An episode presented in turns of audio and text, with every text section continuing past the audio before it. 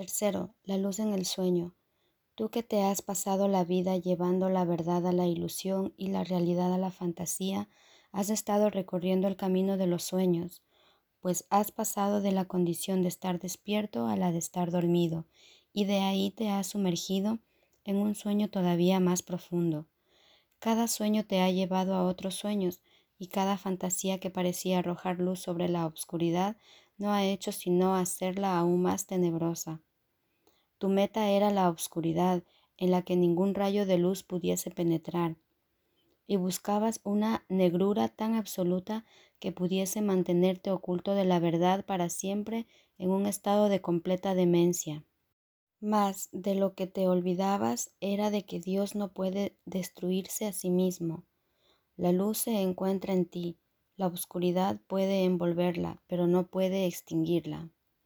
Según se aproxime la luz, te lanzarás a la oscuridad huyendo de la verdad, refugiándote algunas veces en cosas menos temibles y otras en el terror más absoluto. Pero avanzarás, pues tu objetivo es pasar del miedo a la verdad. La meta que aceptaste es la meta del conocimiento, y esto lo demuestra tu buena voluntad. El miedo parece habitar en la oscuridad, y cuando tienes miedo es que has retrocedido.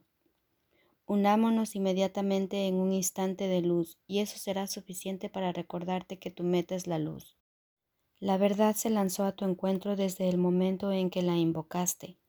Si supieras quién camina a tu lado por la senda que has escogido, sería imposible que pudieses experimentar miedo. No lo sabes porque tu viaje hacia la oscuridad ha sido largo y penoso, y te has adentrado muy profundamente en ella. Un ligero parpadeo después de haber tenido los ojos cerrados por tanto tiempo no ha sido suficiente para hacer que tengas confianza en ti mismo, a quien por tanto has despreciado. Te diriges hacia el amor odiándolo todavía y terriblemente atemorizado del juicio que pueda tener de ti. Y no te das cuenta de que no es del amor de lo que tienes miedo, sino únicamente de lo que tú has hecho de él. Estás avanzando hacia el significado del amor y alejándote de todas las ilusiones con las que lo habías revestido. Cuando te refugias en lo ilusorio, tu miedo se agudiza, pues no hay duda de que lo que crees que ello significa es aterrador. Mas, ¿qué importancia puede tener eso para nosotros que viajamos llenos de confianza y vertiginosamente más allá del miedo? Tú que tomas de la mano a tu hermano tomas también la mía, pues cuando os unisteis no estabais solos. ¿Crees acaso que yo te iba a dejar en las tinieblas que acordaste abandonar conmigo?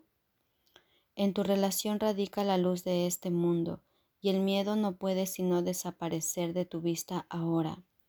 No caigas en la tentación de arrebatar el regalo de la fe que le ofreciste a tu hermano. Lo único que conseguirías con ello sería asustarte a ti mismo. El regalo se dio para siempre, pues Dios mismo lo aceptó. No puedes quitárselo ahora. Has aceptado a Dios. La santidad de tu relación quedó establecida en el cielo.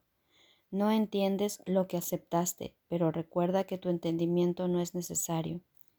Lo único que se necesitó fue simplemente tu deseo de entender. Ese deseo fue el de ser santo. La voluntad de Dios se te concede, pues lo único que deseas es lo que siempre tuviste o lo que siempre fuiste. Cada instante que pasemos juntos te enseñará que este objetivo es posible y fortalecerá tu deseo de alcanzarlo, y en tu deseo reside su logro. Tu deseo está ahora completamente de acuerdo con todo el poder de la voluntad del Espíritu Santo, Ningún paso corto y vacilante que des puede hacer que tu deseo se aparte de su voluntad o de su fortaleza. Puedes estar tan seguro de que yo te llevo de la mano como de que tú estuviste de acuerdo en llevar de la mano a tu hermano.